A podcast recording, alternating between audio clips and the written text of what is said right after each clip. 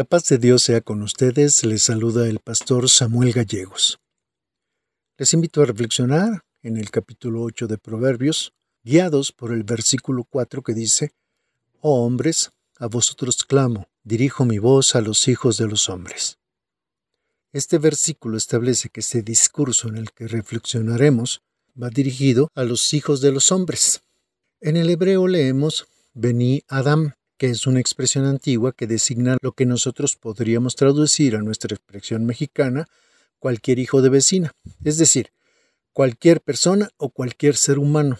Entonces, es un discurso dirigido a cualquier ser humano. Para mi reflexión, no usaré los presupuestos teológicos que suelen usarse para identificar la sabiduría como Jesús o el Logos. Voy a centrarme en la sabiduría como fenómeno y proceso humano inspirado por Dios.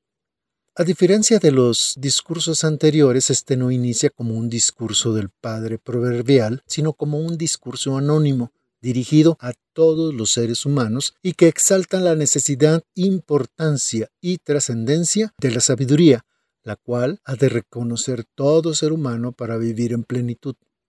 El discurso inicia afirmando que el conocimiento adquirido por los que caminan en la vida, por los que pasan por diversas experiencias adversas y logran superarlas, está a la mano. Es un conocimiento que grita, no es mudo. Es el resultado de caminar por los caminos de la experiencia, de trepar montañas existenciales, de vencer problemas en las calles o en las entradas de las ciudades y grita para darse a conocer.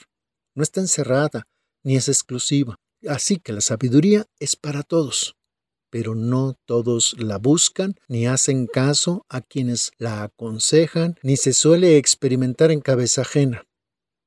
Pero la sabiduría no se detiene ante esto.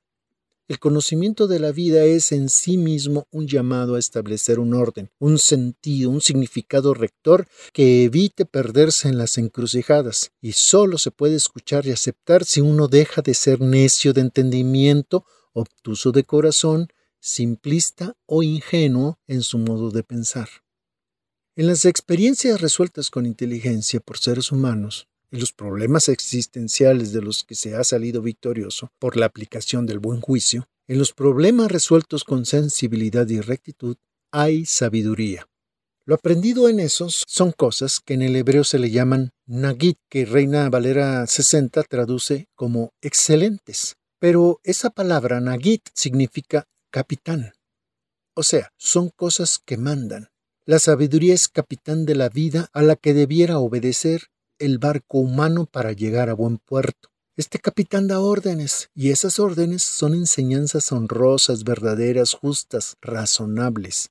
Compartirlas, exponerlas, invitar a hacerles caso, no es por manipular ni por perversidad ni por motivos torcidos ni ocultos, sino por lo valiosas que son esas enseñanzas y los consejos que emanan de todas esas experiencias. Se han de valorar más que el dinero, más que los autos, o a los bienes inmuebles o a las joyas. De hecho, su valor intrínseco no puede compararse con nada. Si la sabiduría hablara, diría que está conformada por cordura, que es científica de los consejos, que tiene un respeto profundo por Dios y que por eso aborrece el mal con todo su ser y que rechaza tajantemente cualquier argumento perverso, venga de quien venga. Diría la sabiduría que es dueña del buen consejo, del juicio justo, de la inteligencia apropiadamente usada y que allí radica el verdadero poder. Ser sabio es el poder verdadero hay algunos pocos reyes, príncipes, gobernantes que han usado ese poder en sus gobiernos. El amor a la sabiduría, lo que hoy llamamos filosofía, no es una materia de escuela, es un vínculo amoroso con el conocimiento práctico, existencial y justo. Es una manera de ejercer el amor a Dios y a la humanidad. Es un amor digno de Dios y en el que Dios se complace. Por eso en esta personificación de la sabiduría, ella dice que ama a los que la aman, porque quien ama el buen saber, el buen consejo, el buen ejercicio de la inteligencia, todos los días va a buscar su contacto desde temprano. Estas personas consideran a la sabiduría una riqueza invaluable y duradera. Sienten que tienen que honrarla con su conducta, con sus decisiones justas. saben de los beneficios que trae, de cómo hace que se disfrute más la vida y la consideran lo más valioso que se puede tener, más que la más grande de las riquezas monetarias. Amar la sabiduría es tomar decisiones justas para que los involucrados en una circunstancia problemática salgan triunfantes y sientan que tienen un tesoro en sus manos. Si la sabiduría hablara, diría que procede de Dios, que es anterior a sus obras. Diría incluso que es la primera de todas sus creaciones. Antes que el abismo, antes que la tierra, que las aguas, que los montes y los collados, que los campos, que los cielos, ya estaba presente la sabiduría con Dios. Con esta imagen, lo que pretende el autor de Proverbios es que entendamos lo trascendente de la sabiduría, por eso la asocia a la creación de Dios. Ya desde el capítulo 3, el padre proverbial le hizo saber a su hijo que Jehová con sabiduría fundó la tierra y afirmó los cielos con inteligencia. Pero esta vez se dice más de esta idea dice que con sabiduría y gran cuidado Dios afirmó cielo y tierra.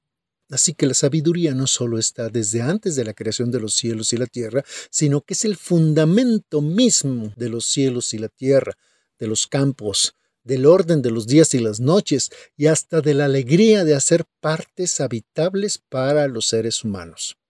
Al final del discurso se hace un nuevo llamado a todo ser humano a cualquier hijo de vecina a escuchar a la sabiduría, porque la sabiduría, entre los seres humanos, es la menos escuchada, a quien menos se le considera importante, a quien menos se ama, de quien menos se habla, quien parece poco o nada trascendente.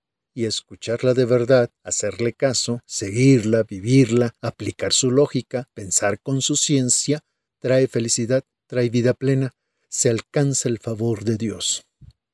Lo contrario, tras desgracia, alejamiento de Dios y muerte. Oremos. Señor y sabio Dios, Padre nuestro, reconocemos que muchas veces nos portamos neciamente y no buscamos sabiduría, ni tuya en la escritura, ni en la experiencia de los demás.